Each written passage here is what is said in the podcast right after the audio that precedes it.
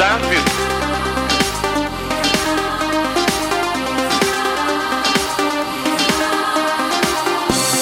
you to the Hotel Martinet in Brooklyn, where Bobby Millett and his orchestra are offering a program of dance music.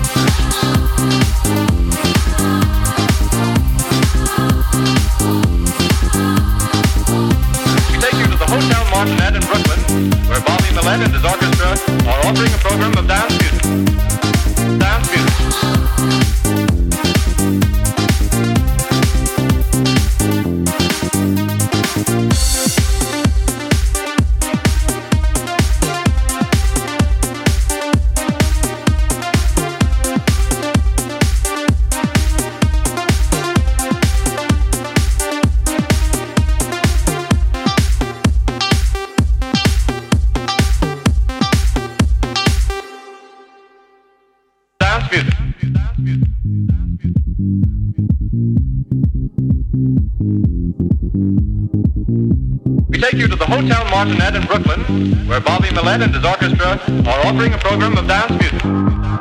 Dance music.